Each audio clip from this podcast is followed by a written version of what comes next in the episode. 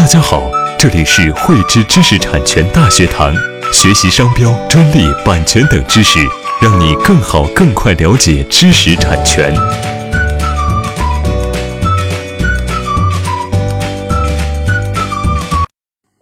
随着我们国家各地知识产权法院啊、知识产权法庭的设立呢，知识产权保护的一个力度啊，也是不断的增大，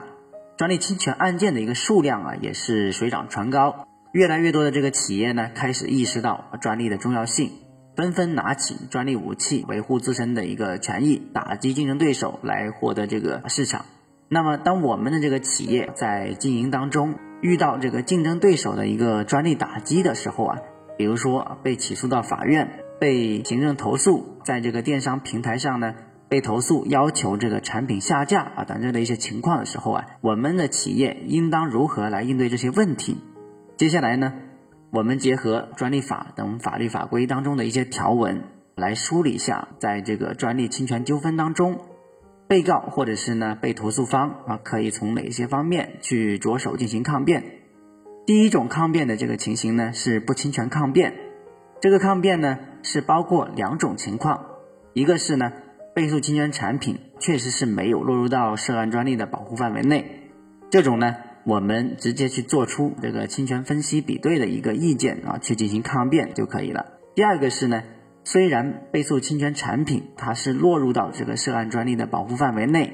但是呢，因为这个被诉侵权的这个产品啊，它是属于现有技术或者是呢现有设计，为了节约呢后续可能进行的这个专利无效程序啊所花费的一个时间和成本。人民法院呢，或者是这个知识产权管理部门呢，就可以直接认定这个是不属于侵权的情况。第二种抗辩的情形呢，是合法来源抗辩。合法来源抗辩呢，是指被诉侵权产品呢，它确实是落入到这个涉案专利的这个保护范围内，但是呢，如果被告啊能够证明被诉侵权产品呢是具有合法来源的，那么被告呢就可以不承担赔偿责任，但是呢。应当停止侵权。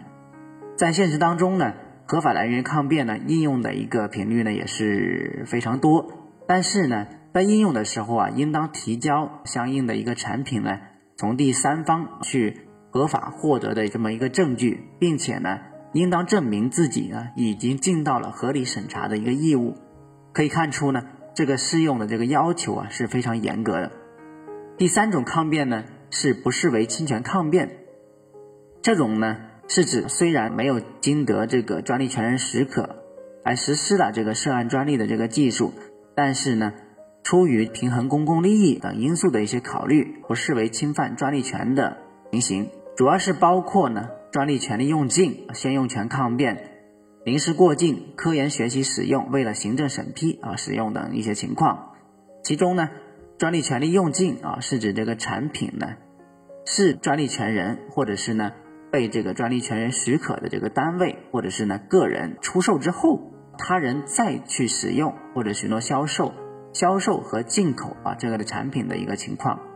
先用权抗辩呢，是指啊在这个专利申请日前呢就已经制造或者是呢做好这个制造的这个准备，并且呢仅在这个原有的这个范围内继续实施的这么一些情况。为了行政审批使用呢，是指为了。行政审批啊所需要的一个信息，去制造、使用或者是进口专利药品或者是医疗器械等的一些情况。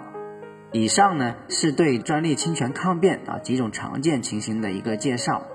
当然呢，在现实当中，不同的这个案件将会遇到不同的情况，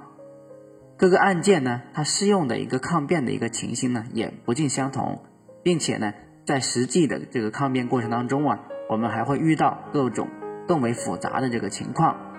从这个选择抗辩的策略到抗辩证据的这个组织和准备，都需要非常专业的这个知识。因此呢，在实践当中，我们的企业呢，在遭遇专利攻击时，应当充分做好这个准备，把握好各个细节，